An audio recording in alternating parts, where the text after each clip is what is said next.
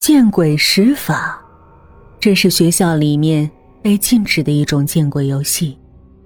听说曾经有人因为在学校的宿舍玩见鬼使法，而精神失常，最终自杀的，送去精神病院的，就算是没死没疯的，也因为这个游戏而转学的。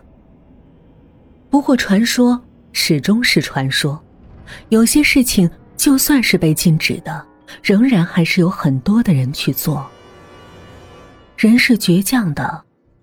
叛逆的，充满好奇心的，特别是在 S 大这个充满朝气活力、到处都充满着科学气息的地方——五零三宿舍。喂喂喂，你们快点啊！都几点了？说话的女孩有着一双亮亮的眼睛，扑哧扑哧的闪烁着光芒。就好像是天上的星星一样，他不断的催促着，手中拿着的是一只很古老的碟子，碟子上并没有多余的花纹，白白净净的，很好看。唯一不一样的就是在碟子的边缘有一个用红色墨水画上的一个箭头。催催催，就知道催，输的还不是你！到时要是真出了什么事儿，全怪你头上。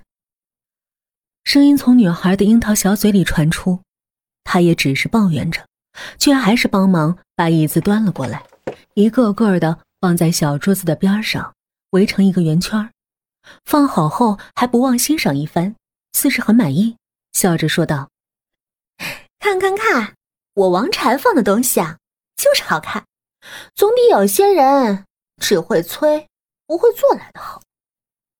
说罢，还不忘对着大眼睛的女孩挑了挑眉。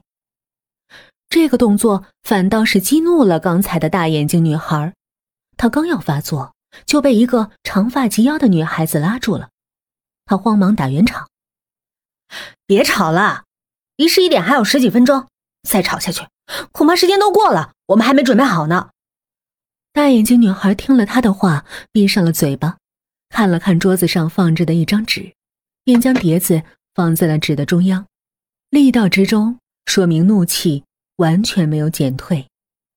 准备的都差不多了，四个女孩都围着桌子坐下，似是很兴奋的样子，看着宿舍的挂钟，等待着时间的来临。这个时候，从角落传来一个女孩的声音，声音颤颤巍巍的。似乎十分害怕的样子，他皱了皱眉，缩在角落，轻声说道：“我看还是不要玩了。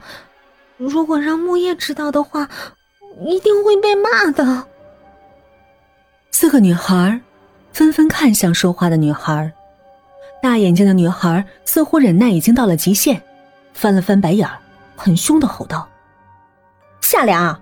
你到底想怎么样？好歹你也是宿舍长，你怕什么木叶呀、啊？还不给我过来！虽然是宿舍长，但是却十分的胆小。听到了女孩的怒吼，一个害怕，慌忙从床上爬了下来，坐在了唯一的空位上。几个女孩将中指放在碟子上，纷纷抬头，紧张的看着墙上的挂钟。只听见挂钟上的指针滴答滴答的响着。大眼睛的女孩咽了咽口水，显然也有些害怕了，只是刚才的劲儿还没消，不愿意服软。不过一眼望去，不单单是她，每一个女孩的手都颤抖着，可能是因为害怕。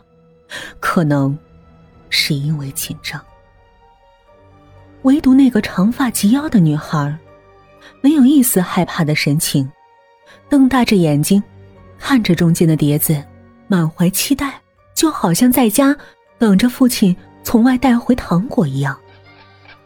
这个时候，墙上的挂钟闹了起来，显然是他们提前设了闹铃。夏莲微微颤抖了一下。显然是被这个铃声吓到了。大眼睛的女孩发号了施令，大家纷纷开始念叨着：“地心地心，请现身！地心地心地心，请现身！”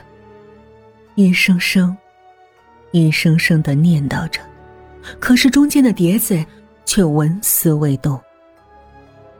这个时候，长发及腰的女孩撅了撅嘴巴，停止了念叨，说道：“我就知道又是骗人的，都念了十分钟了，什么都没出现。难道我霍燕就没机会遇到鬼吗？”还没等她说完，中间的碟子似乎动了起来。她睁大了眼睛，看着中间的碟子，满是兴奋；而另外的几个女孩，你看着我，我看着你。好像在问：“是不是你们动的？”一般，直到每一个人都摇了摇头，才确定，碟仙看来是真的来了。霍燕是最兴奋的一个，此时没有在他脸上看到一丝害怕的神情。他看看大家都没有要开口的意思，便第一个问了起来：“请问碟仙，你来了吗？”只见碟子转了一圈，牵动着大家的手，也一起动了起来，幅度有些大。一圈后，碟子停了下来，红色的箭头指向了是。此时，霍烟更加兴奋了，开心的问着：“请问碟仙，我这次考试能合格吗？”碟仙听到了霍燕的问题，又再度动了起来。又是一大圈儿，似乎是刚才已经有了预热，所以大家显得没有刚才那么紧张。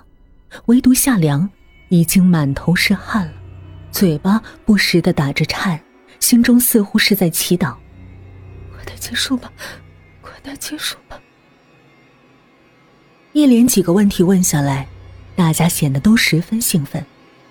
女孩们的问题似乎都得到了答案，自然是一件高兴的事情。可是几个女孩中间，还有一个没有问过问题的，那便是夏凉了。夏凉，你是不合群儿啊？快问问题啊！大眼睛女孩催促着，说话的口气十分不友善。是啊，是啊，难得真的请到了碟仙，你还不把心中的问题全都问出来？一个胖胖的女孩子随口附和着。他似乎还没有从刚才的兴奋的心情中平复过来。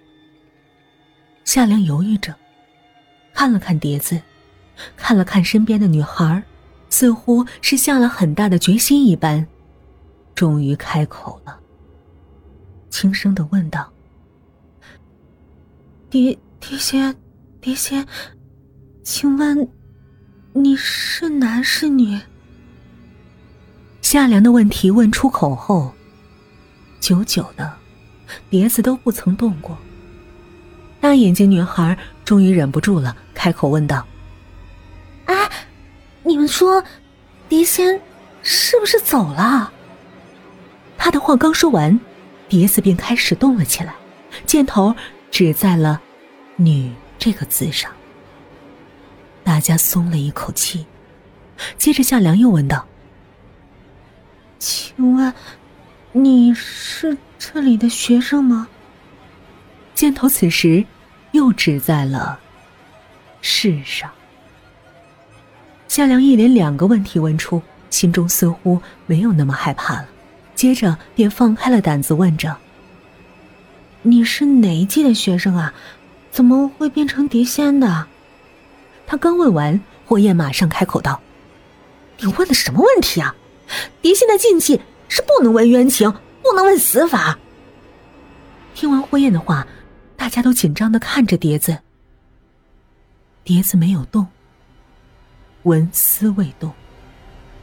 夏凉害怕的快哭出来了，口中轻声的辩解道：“我我我没问死法，我我只是好奇，为什么他会是碟仙？你笨呐！”当然是死了才能变成碟仙了。大眼睛的女孩子一说出口，便知道自己多事儿。夜半千万不能够说“死”这个字，不然便会惹来祸端。他慌忙用另一只手捂住自己的嘴巴，大大的眼睛里充斥着害怕和不安。就在这个时候，桌上的碟子又开始动了起来，不断的绕圈儿，且这个圈儿越绕越大。大家都很害怕，夏良害怕的想要缩回手，被身旁的霍燕拦了下来。不能松手，每个人都不能松手。我们一起念：“碟仙，碟仙，请回归；碟仙，碟仙，请回归。”听到了他的话，女孩子们就好像是抓到了救命的稻草一般，纷纷念着：“碟仙，碟仙，请回归；碟仙，碟仙，请回归。”渐渐的，绕的圈小了下来，慢慢的停住了。不过没有回归到中间的位置。箭头指向了“我”字上，接着是“是”，然后是被杀死的。我是被杀死的。女孩子们的心中都默默的将这些字连了起来，却没有一个敢念出口的。接着，碟子又开始动了。无数的字闪过他们的眼前，我要报仇，你们帮我。欢迎收听由诗音有声出品的精品恐怖悬疑小说《蓝瞳》，演播：余音、雨田，后期制作。豆豆，作者梨花笑。好啦，您刚才听到的是余音的新书惊悚恐怖悬疑小说《蓝瞳》的第一集。如果您喜欢的话，欢迎点击本条音频当中的《蓝瞳》的链接订阅收听哦。